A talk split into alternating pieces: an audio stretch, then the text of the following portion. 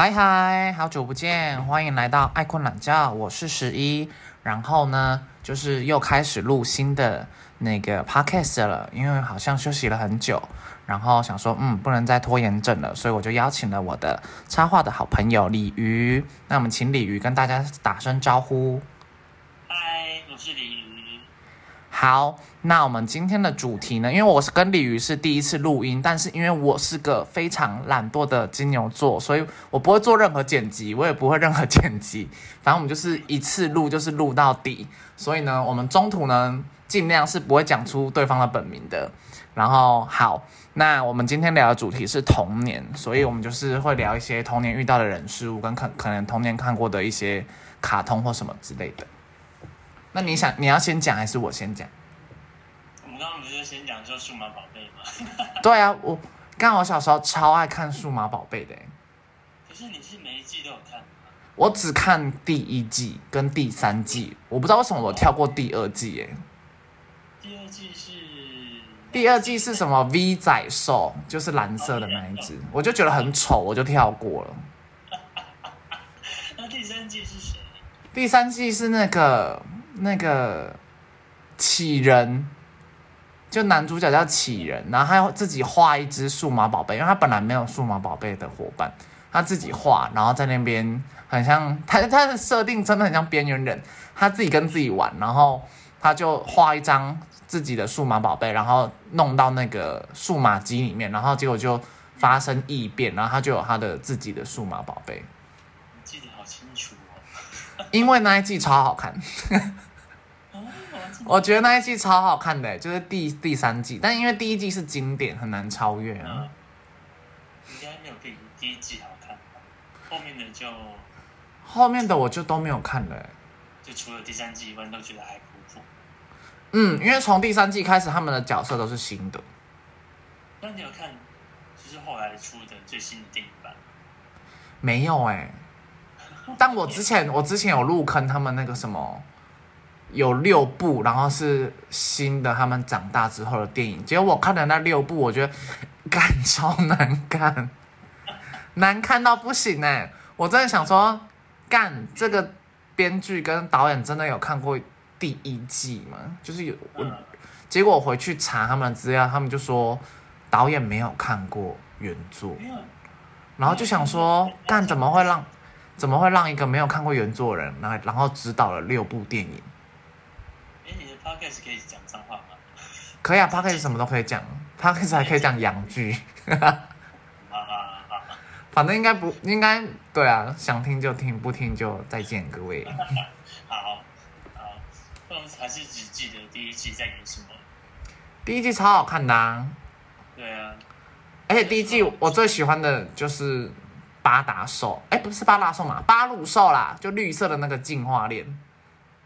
哦，巴达兽是会飞的那一只。巴达兽是黄色的，我记得超清楚，OK，因为我很常时不时再跑回去看呢、因为就觉得最近的卡通好像都很难看，然后就 又会跑回去看。你有在追最近的卡通？我我这几天有追一个叫《夏日重现》，就是也是轮回剧，就是他被杀死之后，他就会再跳回过去，可是他的过去都会再往前进一点点，啊，就还蛮好看的。我我好像目前出到十五集吧，然后我两天内就看完嘞，哇，你你看很快。真的很好看，还蛮好看，它评分蛮高的。你每次在家就一直在看，是不是？对啊，因为我最近最近就是斜杠人生，本来之前有去工作一下，但我觉得好像不适合朝九晚五的工作哎，然后我就离职了，哦 非非常果断。，OK，呀，怕谈到工作。那我是想到另外一部动漫，是叫《少年阴阳师》，你有听过吗？哎，我好像有听过，是不是？什么？是不是女主角会念一串魔咒，然后男男男那个有一个有一个什么有一个鬼怪还是什么，他就会变大只？变大只，他是不是从小只就是靠腰？我们讲的是同一部吗？应该不是，而且它只有男主角。觉。哦，真的假的？看，那我看的那一部是什么？我觉得应该有人懂，就是一个女生她会念什么咒，然后她的珠珠就会散开，然后她的伙伴就会从本来是正太，然后就变成就变成那种二三十岁状态的那个鬼怪，然后会变很帅。我找一下你讲的少年阴阳师，等我一下。怎么好像有印象？好像有啦有啦，那个很好看，什么什么什么，叫可是我忘记他的名字了。少年阴阳师哦。他是他在讲日本的阴阳师啊。他不是小说十吗对，它是小说。然后那时候小说跟动呃动画都有都有追这样子。这是你小时候看的然吗？小五小六吧，就很痴迷。然后就是那也是我第一第一个买的小说吧。很古早味的画风哎，啊怎样？很古早味的画风哎。你是你现在是在查是不是？对，我现在在查，很古早味的画风。就很八零九零年代的画风啊。嗯，差不多差不多。就是跟数码宝贝同期那。一期差不多。哎，那我看的那是什么？认真不知道。小时候也要看神奇宝贝啊，可是神奇宝贝好像没有一个，没有一种一季一季的感觉。嗯，对，它有点，就是中间就是有切断切断的感觉吧？是吗？神奇宝贝就只是一直换铝棒，可是都一直是小智跟皮卡丘啊，啊，你说永远不老的小智，跟柯南一样。干都有人往生了，可能柯南都还没死哎、好好。对呀、真的是小时候也很爱看柯南，可是我觉得柯柯南第一集很惊悚哎、你有看过柯南的第一集吗？第一集我真是没印象。我想跟大家讲第一集有多可怕，因为大家我觉得有很多观众可能看过柯南的电影版，因为柯南电影版真的很好看，但有可能大家没看过他的漫画或者是电视版的第一集。他的第一集是去游乐园，然后我可能会直接爆雷，反正 anyway 就是他们遇到案件，然后那个案件是他们坐云霄飞车，然后就有一个人头就被断头嘞，他头就喷血，他头就掉了。第四第一集第一集超猎奇的，死法超可怕的。然后第一集的破解方式就是也很离奇，就是凶就凶手是一个好像是一个那个会会那个我忘记那个那个运动叫什么了，就是会在平衡木上跳来跳去的那种。体操吗？对对对，体操，一瞬间忘记体操两个字。那个凶手是一个体体操选手，然后他就是他有办法，就是在那个云霄飞车上面跳来跳去，然后绑线，然后那个人就死了，他就碰到那个线，然后他就死了，因为他的他的体能很好，只有他做到这件事情。你是不是在运行中的云霄飞车？对，好像是我忘记他犯案是运行前还是怎么样，但是我就觉得非常之离谱。太吓，这怎么跳来跳去？他就很强啊，因为他是体操选手。最好可以这样子。反正总之，我就觉得柯南前面其实，其实柯南前面很多案子的都很强硬，就是他的那个他的凶手都很强硬，强行强行当凶手。嗯，然后后面就落掉了，是不是？嗯，我觉得柯南最好看的电影版是《贝克街的亡灵》，你有看吗？因为我柯南真的只有看电影版，我来查《贝克街的亡灵》的导演是谁，那个导演也很厉害，我找一下。我超爱看《贝克街的亡灵》的，我只要电视有重播，我就会去看。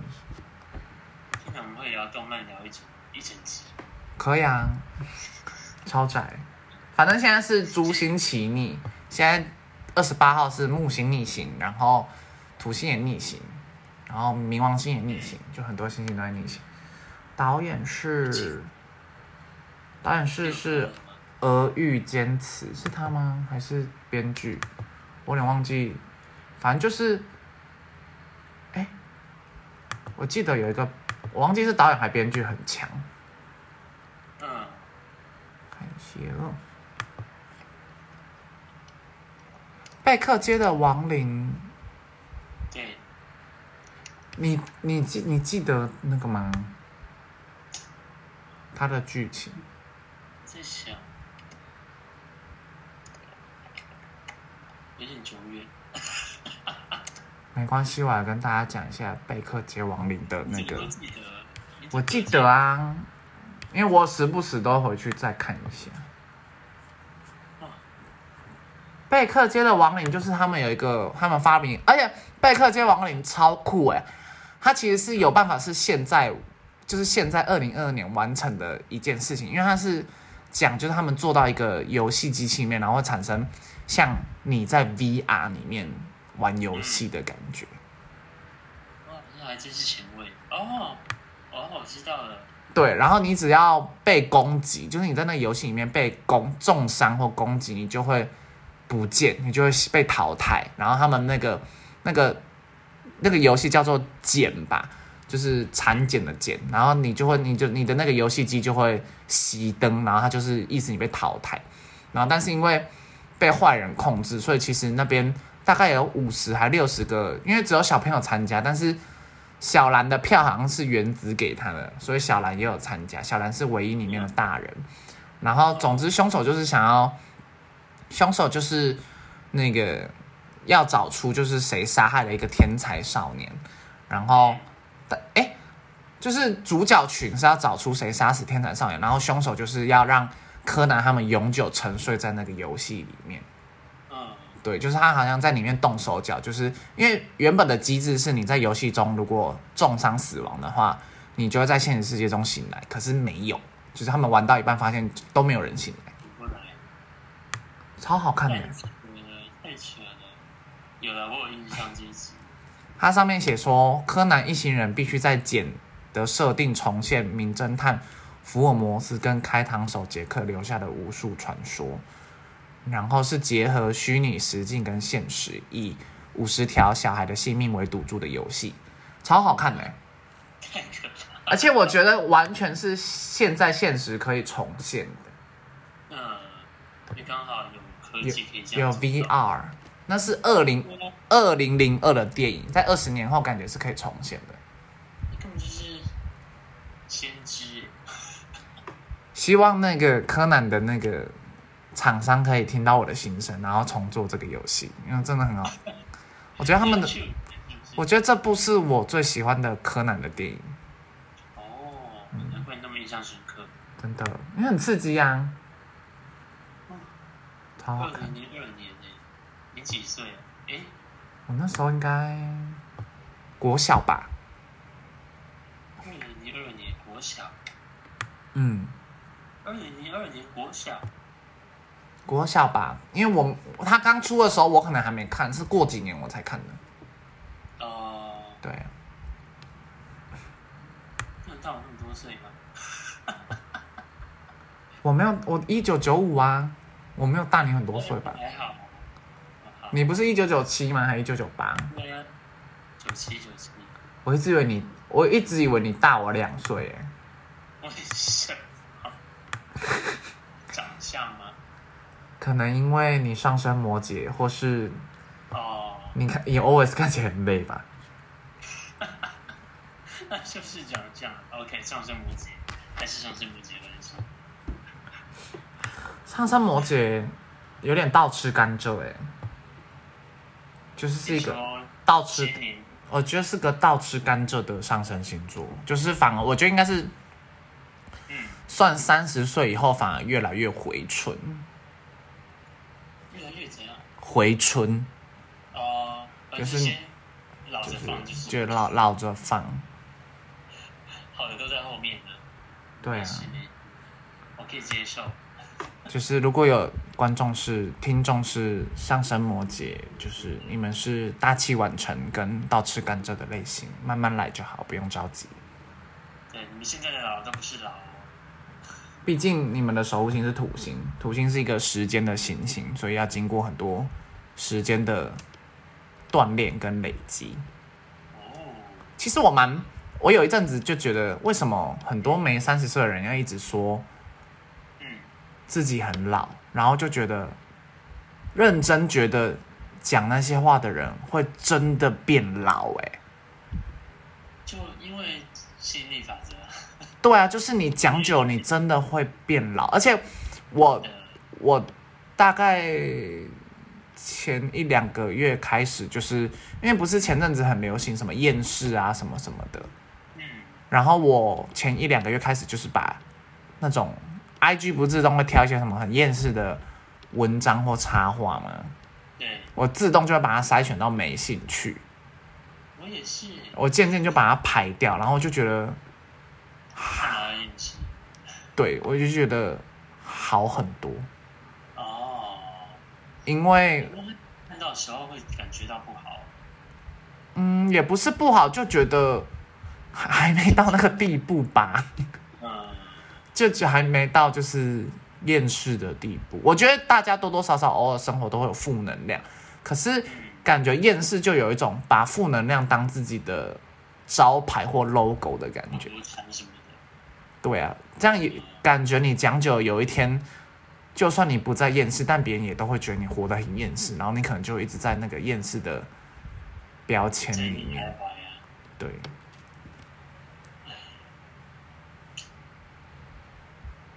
但很有趣的是，厌世是在天王星金牛座才有的新的名词，为什么？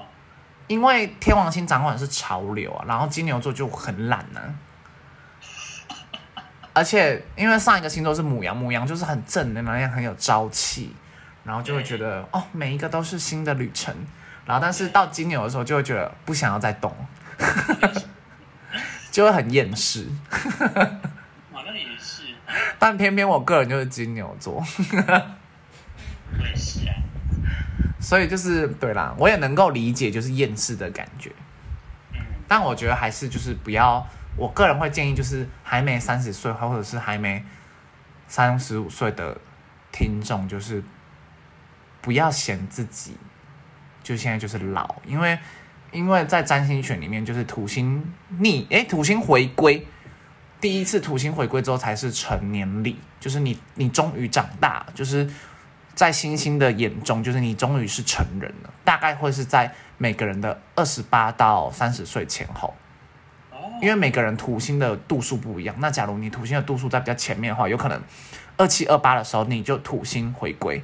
那有人度数是在比较后面的话，就会是可能三十岁前后，就比较晚，因为土星在一个星座的周期是两大概两年半，嗯，所以就大概那个时机的时候，土星回归有可能大家就是会遇上不同的事情。有些人会可能是他比较早结婚的人，有可能可能就离婚，或者是说，或者是说可能有人就是交往很久，然后成年礼可能就是土占星的成年礼可能就是结婚，或者是说有人是转职换工作，或者是升职升官，或者是做了一个里程碑什么之类的。那其实因为每个人的生活的形态不一样，所以你可以自己去观察。那假如是在二八到三十之间完全没发生什么特别事情的人的话，就还蛮幸运的。就是说，你可能活在宇宙觉得嗯你做的不错的路上。哦，对，哦，那特别，这是第一次回归，这是第一次回归，第二次回归就是二八乘以二，就是可能五十六岁前后。对，哦，所以一个人一生会有两次土星回。归，其实更早以前的人可以活几百年，他们可能早就好几次土星回归。了。天哪，好像是，我一直觉得人可以活好几百岁，是因为，嗯，我的印象中冥王星也是会回归的，可是好像因为人活得不太够久，所以冥王星好像只能回归一半。一半，对，冥王星只能回归到一百八十度。嗯，对，因为冥王星有的时候它过一个星座是十四年啊，有的时候是二十年。那哦，有人可能可以遇到嗯冥王星的对冲相，就是本命冥王星跟流年的冥王星是在一百八十度，就是对立的星座的范围，但应该很少人会遇到冥王星回归冥王星。对，以以现在的年的岁数来讲的话，那冥王星回归会发生什么事？没人遇过哎，我觉得没人可以跟我讲会发生什么事哎，因为我都是看书学的，或是看从那种 YouTube 上面看的。书上有办法写到冥王星回归会发生什么事吗？嗯，有有书我可以推荐大家。我刚好最近有在看一些书，哦，对，《内在天空三部曲》就是《天空三部曲》，是那个史蒂芬·弗里斯特写的。然后他有讲到，就是行运，就是行运，就是占星学里面就是行星的流动、流年这一些。然后也有讲到，就是那个我现在手上的内在的天空是讲，就是行星的原型跟星星的定义，然后还有宫位这一些，就是基础的。对，推荐大家，如果有人想学占星学的话，可以看《天空三部曲》，买起来，买起来！真的。而且 我一开始是从中国买的耶，你说简体书吗？对，因为我学占星的时候，大概大学吧，大概很久，大概五五六年前吗？大我我的印印象中，所以那个时候《天空三部曲》台湾还没有翻译，哦，但是我我记得这一两年好像有了。哎，你那时候是怎么发现的？发现什么？这三部曲？就因为你有兴趣，你就会一直 Google 啊，然后查有什么占星术可以学，哦，然后就找到这三个。那时候他们出很久吗，还是刚出？这本我帮你看一下。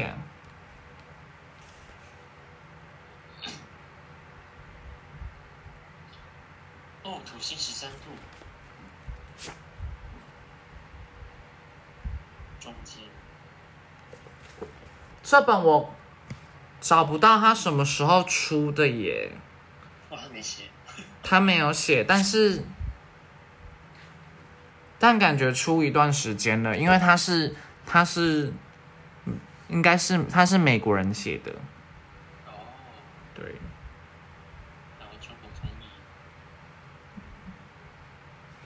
有啦，那个作者有写三本，三本天空，一本叫《内在的天空》，《昨日的天空》跟《变化的天空》。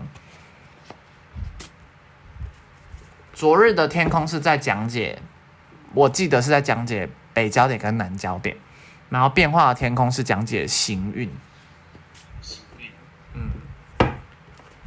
好看推推，就是我觉得他翻的还不错，嗯，就是他翻的是那种，就是你会觉得很轻松可以阅读的类型。很容易理解的。嗯，因为哎，很多很多占星的都太太老舍，呃，对，那种很专业感才看得懂的。嗯，或者是说重复性很高，你说这一次吗？应该是说就是感觉你在别本书上就会看到，可能假装你看 A，你就觉得哎，好像在 B 上面也可以看到类似的见解或什么之类的。哦，了解。对。啊，我还想再推一个，就是韩良露老师的系列，你应该知道吧？我不知道，没关系，来看看。我来 Google 一下。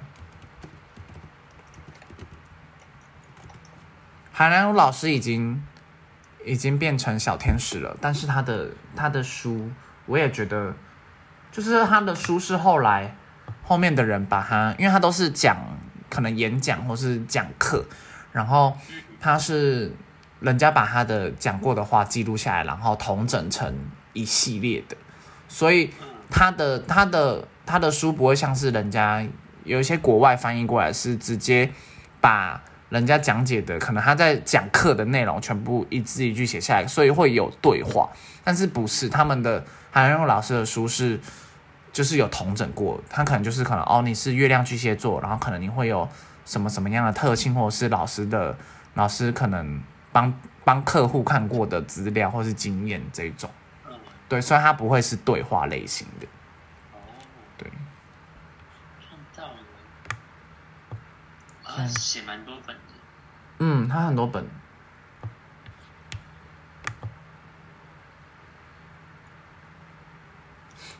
你你小时候就对星座有兴趣吗？我小时候好像就有诶、我小时候有那个，我小时候有自己的塔罗牌，而且还是海贼王的。因为我很爱海贼王，然后就是跟我家人吵说，我想要买那个卡牌，就是海贼王的塔罗牌，但我现在不知道跑去哪了。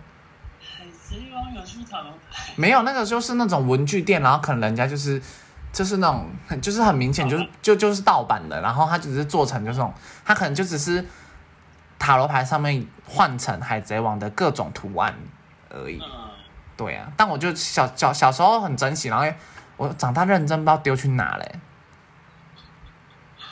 好酷哦！然后占星的话，我我是就是小时候不是都会有国国小不是都会有那种什么观星的那个纸做的那个盘盘子吗？哦，对，就是那个那个我忘记那叫什么哎、星星象仪吗？那就是是仪的话，应该是一颗球吧？纸板的星象仪，纸做的。叫观星盘吗？天哪。天啊，那个听众一定觉得我们很无知，可是我认真忘记那个叫什么了耶。旋转星盘，反正它就是一个纸做的嘛。啊，对对对，它叫旋转星盘，啊。旋转星座图，很可爱耶。小时候也很喜欢这个，这个很赞。对啊，完全看不懂小时候，哎，没有，可以懂一些，其实我也我其实现在如果把我抓去就是户外，然后叫我讲哪一颗星星哪一颗星星，我可能也无法，我可能要用那个手机 A P P 才可以跟你讲。你有时候你看得懂吗？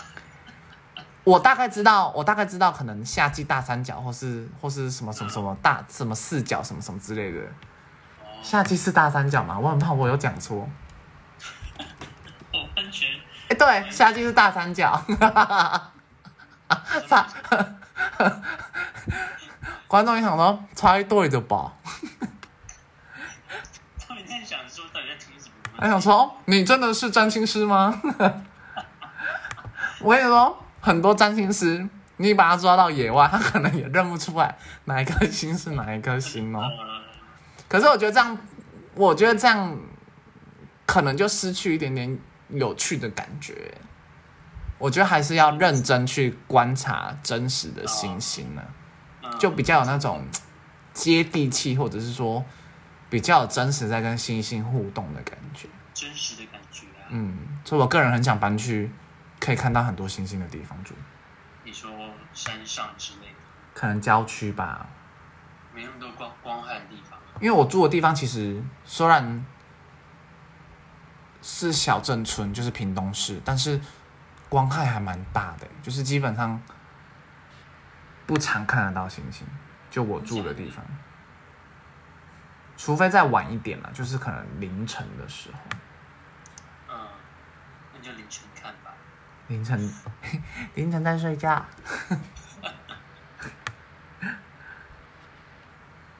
我我记得我从小好像就很会睡觉哎。你说什么？我从小就很会睡觉。真的假的？真好。嗯，我我家的人说，邻居都不知道有生第二个小孩，哎，太太安静了，太瞎了吧？真的真的，他就说，就邻居不知道生了第二个，因为我就是吃饱睡，睡饱吃，就是不会发，就是好像不怎么跑来跑去，也也也也不不，就是不会吵闹啊什么之类的。你是那种安安静静的小孩，是不是？对，我在家里，我记得我小时候在家里，因为我小时候我们家是开茶行的，就是会有客，就会有客人或是家里家人的朋友来，我也不会跟他们讲话，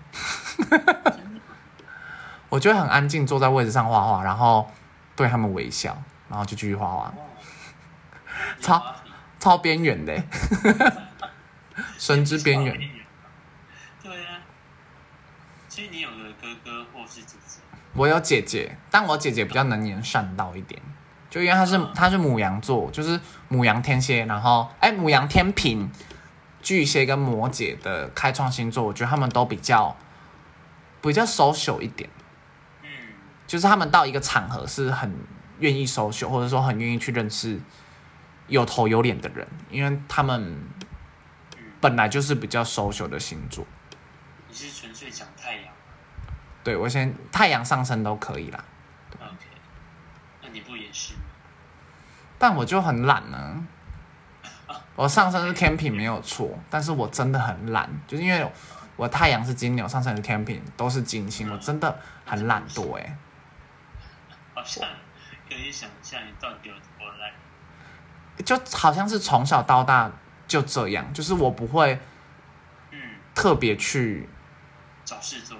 就我不我到一个场合，我到一个新的地方，我不会特别去跟人家 social，就是我会做基本的礼貌，嗯，对，就是基本的，像可能上升天平的基本礼貌。但是回归到太阳的时候，我可能会觉得就没有话的，没有话题，或是没有话聊，我就会安静，哦，我就也不会讲任何一句话，就除非对方主动，我才会开口。嗯，但是对方主动开口的时候，我又会一直聊，就是可以聊得下去，就是我不会去，我不会去据点人家，啊因为据点人家的人很靠腰。没也不一定，不会不会靠腰，没关系的，就很白目啊，还好啊，你别乱骂人。就是爱乱骂人，也没骂到吧？除非有人对号入座不会，啊，不然你小时候是怎样？你小时候会很好动吗？感觉应该也不会吧？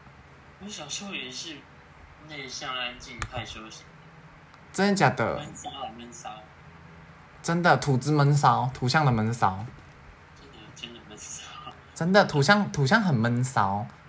然后怪脾气啊之类的。通常好像你想要刚认识一个人的时候，你只要一直，我都听人家讲啊，听人家 YouTube 就是一个占星的 YouTuber 讲，他说你观察怎么分对方是风象或火象，然后土象跟水象，很简单，就是你盯着那个人看，就你刚认识一个新的人，然后一直盯着他看，通常会害羞或不好意思或是别扭的，是土跟水象。哦，然后不介意的就是火象跟风象，阳性的，就是你一直盯着对方看，就是他们就会神之神之别扭。这阴性阳性还蛮好分辨出来的。嗯，看眼睛。OK，对，那如那如果要，我记得他说如果要细分土跟水的话，好像是水象的眼睛比较好看，什么意思？就是他水，他就说水象的眼睛比较有灵性。我想说，干对，土象土象就是土象就是死气沉沉。OK OK，我认同他。嗯，看什么？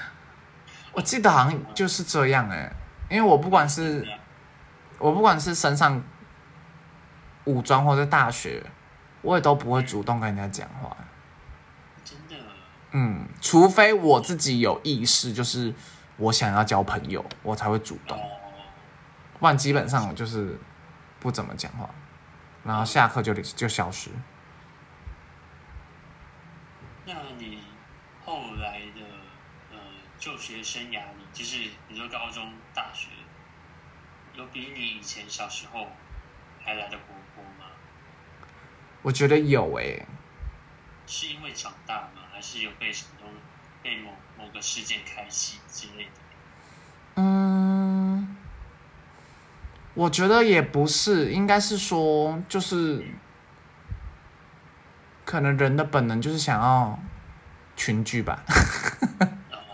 小时候还没有意识到这一点，小时候还没意识到自己是人类吧？为什么？好像你不会想到这一块哦。小时候不会想到这一块啊，小时候就觉得哦，我就在家自己画画就好了，或是哦，你不陪我，那我就自己去就好了。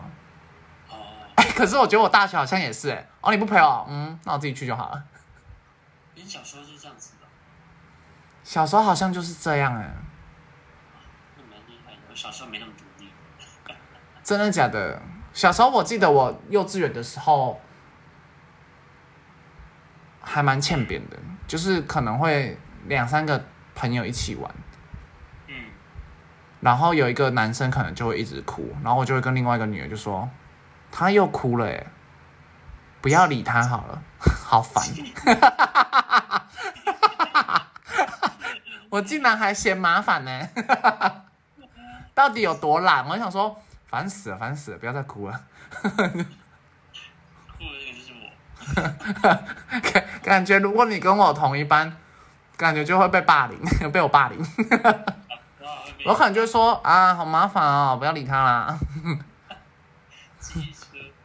真的。可是大学感觉真的要再多交新朋友哎，因为我大学真的太爱马上就回家，为什么？因为我就觉得一整天待在学校好烦哦。我都在晚上。你们会在学校做作业吗，或者什么之类的？你们是在学校做作业的？我们会啊，我们都做到很晚，然后想说天呐，拜托我赶快回家，所以我就是只要能够回家，我就立刻冲回家，哦，跟我跟你相反。大学很爱待在学校。几个月不爱回家。真的假的啊？有可能是我自己住外面，然后我男友又是我室友，我那时候的男友是我室友，所以我想我要赶快回家。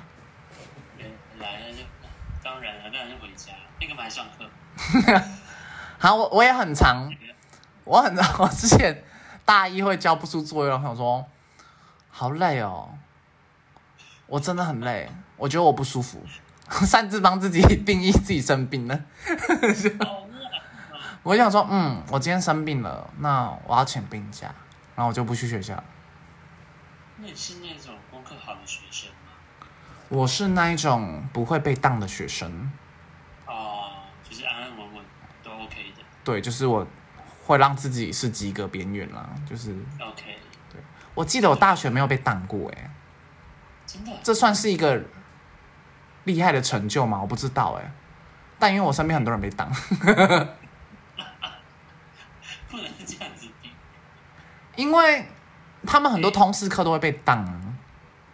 通识课有什么好挡？我真的觉得大家就是这种时候要学习上升天平的精神，就是要有礼貌。就是我，我是个做作的学生，就是我上完通识课或什么课，我就算不常去那一那个老师的课，但是我会写卡片给老师。超做作。我会说谢谢老师这一学期的照顾，或者是说哦学到很多有趣的事情，很开心，然后写我的本名，然后给他，就可能最后学期末要交作业的时候，就顺便给老师说哦这是我自己画的明信片送你，哦。对，老师们就会很开心。哦。也不算做作，就是我真的觉得，就是也是多少有学到东西啊。然后我是从他们的立场去想，就是通识课大家都是爱上不上，然后如果有一个学生，就是说他觉得蛮有趣的，我觉得那是给老师的一个鼓励啦。肯定吧。嗯，就是我觉得老师们还是毕竟是工作，就是工作有时候也会觉得很累，所以我觉得就是算是给老师的一个鼓励吧。老师还是很辛苦啊，教这些乞丐学生。可是我觉得大学比较好哎、因为大学生就坐在那边装死，就你也不用干，就上完课就可以走。干我超想当你你超想当大学老师的耶，干当大学老师感觉超爽的哎。嗯，比起那些国中高中生，对啊，国高中生超烦的，去大学你还可以爱来不来是你家的事。而且搞不好还有机会跟大学生谈恋爱。什么？我们现在的年纪也没离大学很远呢、假如我们去当老师，搞不好还可以跟大学的鲜肉弟弟们谈谈纯纯的恋爱。那你去去考啊？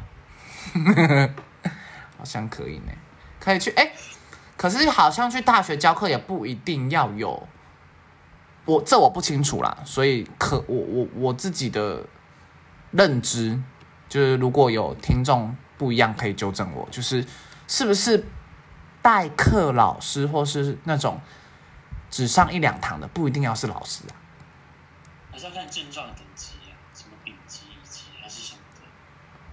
真的假的？有的时候好像有些代课老师就是业界的大佬，或是业界的人呢。我记得那个叫那个是讲师吗？哦，那是讲，那不一样啊。讲师应该 OK 的。哦哦，对，那叫讲师。嗯，讲师应该可以。嗯，然后你说你是会写卡片的那一种，对，你会吗？我不会写卡片，可是我是日常热切联络的那一种。你才下流吧？写卡片很麻烦，写卡片不麻烦，写卡片一个 A 六大小的卡片，写四行字就满了，好不好？你？你平常这么跟老师热切联络，你才做作吧？什么东西？我说卡片啊，你是画的还是用买？我自己画的卡片，就我平常就喜欢画画，我想说，啊，那就印出来送老师啊。哦，OK。联络不是比较快来吗？就讲的话，然啊，辛苦了，再见，拜拜。你在干嘛？你有需要帮忙吗？我不会诶，我我做不到，我吓到呢。哦我跟你相反，OK。哦，下好。但我有的时候还蛮怀念大学的生活，蛮有趣的，嗯，就可以一直做做作品，然后跟大家一起哀嚎。我觉得蛮可惜的，什什嗯什么蛮可惜的？就很多事你做，还没有去做啊，还没有去体会跟冒险。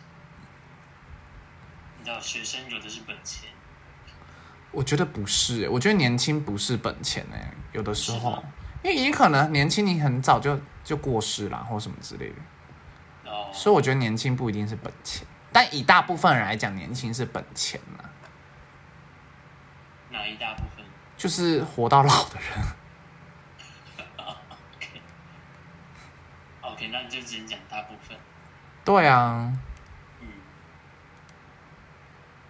大学哦，大学，我这边讲话很直接啦，嗯，但因为我我我自己个人不是走那个类型的，所以我讲话很直接，是因为因为大学是读设计系，然后大家会互相谄媚对方的作品呢。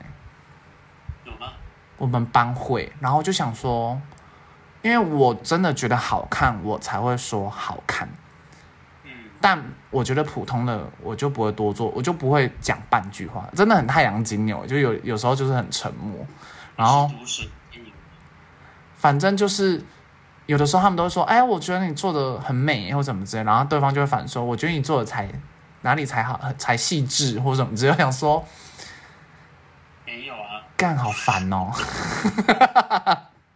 没就是没有啊。我想说你认真，然 后但我我我不敢讲，我就嘴巴闭闭，我就不敢讲话，我就默默做我自己的事情，真的。啊，就默默的安静真的有礼貌，我就默默闭嘴。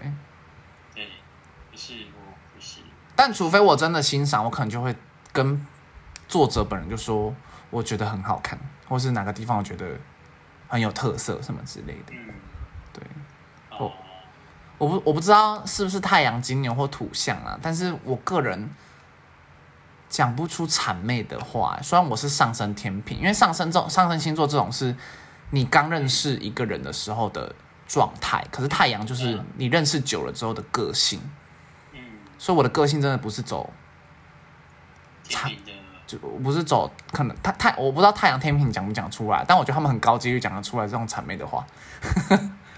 可能哎、你最近瘦了耶或什么之类的，就是很会做表面功夫，很会做人。就讲讲好听一点，就是真的很成熟哎，好会做人。对啊，我我做不到，好难哦，顶多就是稍微包装的好听一点，就是把好丑变得，嗯，我觉得还可以再多努力之类的。好丑我也不至于讲啦，真的假的？但我就会让对方自己收拾自己的烂摊子啊，我就觉得不关我的事，我干嘛要插嘴？哦，就好玩的。但是如果除非对方跟我说你觉得哪里要改，嗯，我可能才会开口。哦，不然就是不会讲出。我就不会讲出来，我就会默默听他们互相谄媚彼此。对啊，那你还是有有点上升天平的礼貌。我记得我们刚上大学的时候，有一群都会玩在一起，然后渐渐他们就散了。我想说，嗯，怎么会散成这样？嗯，没有一个核心呢，为啥？也不知道，可能大学大家各忙各的吧。哦，嗯，你是那个，你通常会是队里的核心角色？我觉得我不，我不会是哎，因为我我不是有说我很爱回家吗？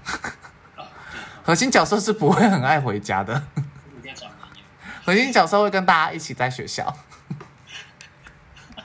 对对对对对。我就是那个边缘角色，然后现在觉得，嗯，我应真的应该在大学多累积一点人脉了。我因为我现在就是会在 IG 做自己的东西，或者是可能去摆摊，然后想说，嗯，干，我真的应该要在大学多累积朋友跟人脉的。我说完就觉得人脉就是钱脉，真的，我应该跟我应该跟开创星座们学习的。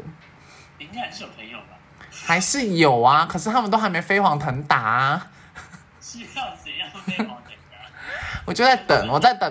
我觉得以我们那一届的人，我觉得他们其实我我是觉得我身边人设计的朋友是蛮有才气的，所以我我就在等他们在等两三年，我就在等两三年，等到他们土星回归，或是我自己土星回归，我们就看谁先飞黄腾达。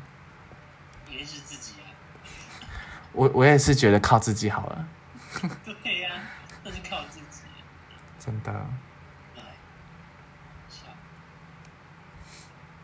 我最近也在想说，就是有人呃身边的人有在讨论说，有没有什么害怕什么星座？之类的，或者是比较保持距离感的是什么星座？害怕什么星座？对，我之前踩过雷的交往对象是射手跟天平，对我这一集不停的黑黑天平座，但我踩过的雷，我真的觉得嗯，天平很靠腰，这样子好呀。我就觉得他们有时候真的很伪善，嗯，我可以懂。就是有点伪善又爱逃避。但是我能懂，我大概能懂他们的感受，因为我自己是上升天平，就有有一点点天平的成分，所以我大概能懂，就是他们的伪善跟逃避，就是基于可能是基于他们的怕麻烦跟懒惰。嗯，对。然后射手是我的初恋是，就是我觉得我我自己定义我自己的初恋是第一次喜欢上一个人的感觉，或是爱上一个人的感觉是是射手座，然后很凄惨，因为就是遇到也不算渣男，因为对方也没说要跟我在一起，但是我很明显就是是喜欢他，但是他也不拒绝我，嗯，对，然后我就觉得，对，就觉得射手恐怖，但殊不知 surprise，我现在跟射手座在一起，上升是什么他上升是天蝎，？OK，可以，因为我觉得可以，是因为我是金牛，因为他下降是金牛，我就想哦，好吧，放过你。也可以啊，其实 OK。我真的，我真的觉得比起天平，我真的更爱天蝎。我真的觉得天蝎座很赞，哦，天蝎是太太阳天蝎是个很棒的星座。嗯，喜欢水象星座的宝宝们，真的，可是水象有时候嗯，他们的小剧场很多，很正常啊，就有点令人烦躁。真的很烦，但是是很好。给你们说，我觉得，我觉得月亮在水象有点落塞，比起太阳在水象，我觉得太阳在水象的小剧场不至于到月亮星座在水水象或是金星金星的星座在水象的人眼中。嗯，我个人爱太阳在天蝎，但金星在天蝎人真的围绕赛，好不好？假如有听众是金星在天蝎的，真的是围绕赛，因为金星不爱在天蝎座。但我个人觉得我没资格讲你们，因为我的金星在母羊，金星也不爱在母羊，就是金星在这两个星座真的是就是大小绕赛组合。大的是母羊吧？嗯，我觉得大的是天蝎，因为天蝎嗯，都可以啦。我觉得两个势均力敌，是因为金星在天蝎的人的落赛，是因为忽冷忽热。因为天蝎是一个极端的星座，所以他们有时候很容易在极端的情情境跟他们的内在剧场里面游走，就一百八十度游走。对，然后金星不喜欢，金星就喜欢舒服，金星喜欢在金牛座跟天秤座，嗯，就舒舒服服、慵慵懒懒。那金星不喜欢在母羊，是因为母羊没有一个母羊持续性很低，而且母羊，而且母羊比较容易想到自己，嗯，就他们不是故意的。其实金星在母羊的人不是故意在人际关系中先想到自己，因为就是金星就是在母羊，他们不自觉就是会想到自己。他们觉得哦，以自己为出发点去做事情的话，会比较方便，会比较符合他们的天性。但是，但是人际关系或是感情这种事情是互相的，所以在天平是金星会觉得比较舒服。你的金星在哪里？我的金星就在母羊，哦哦哦哦，呃，老塞。这个绕赛是什么？可是金星在母羊跟金星在天蝎有一个算是少数的优点是，他们有金星在他们原始守护星座没有的特色跟魅力。就是金星在母羊的时候，会有一种阴阳怪气。不是阴阳关系，阴阳相融的中性美。就你去观察金星在母羊的的的人，你会觉得他们有一种很率性的中性美，不论他是哪个性别。嗯，对，然后金星在天蝎是神秘感，因为他们很容易忽冷忽热嘛，所以他们有金星所没有的神秘感，就是金星角在金星金牛跟金天平没有的那种神秘感跟诱惑。对，我觉得这是他们的优点，应该蛮有吸引力的吧？是很致命的吸引力啊。但是被勾上，你就觉得干好像有点落塞这个人。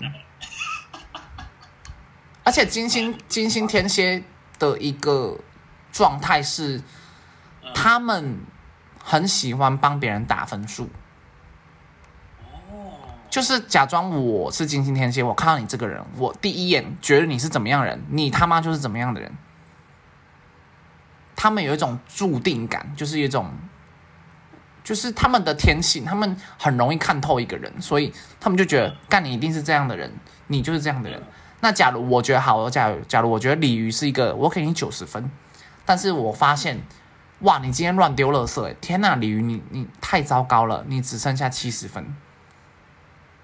然后他们就会默默的，而且他们是他们很贱，他们是扣分制度的，他们就一直给你偷偷扣、偷偷扣、偷偷扣，然后扣到一个程度，可能假如好鲤鱼你今天 五十八分不及格，他会他们会他们会渐行渐远哦，他们很贱哦，他们会渐行渐远，因为这是我有，就是我有问过我金星天蝎的朋友，就是我问他们说，哦，你们的你们的人际关系或交友方式是怎么样？他说他们会有一个，就他们会自己扣默默扣分，或者说他们有一个冰河期。冰河期，冰河期就是他们跟一个人可能很黏、很黏、很要好，到一个程度的时候，他们会进入一个冰河期。嗯，然后那段期间可能彼此都没什么联系，但是突然又有联系的话，就会很长久。对，那假如没有撑过那个冰河期的人，就是被淘汰了。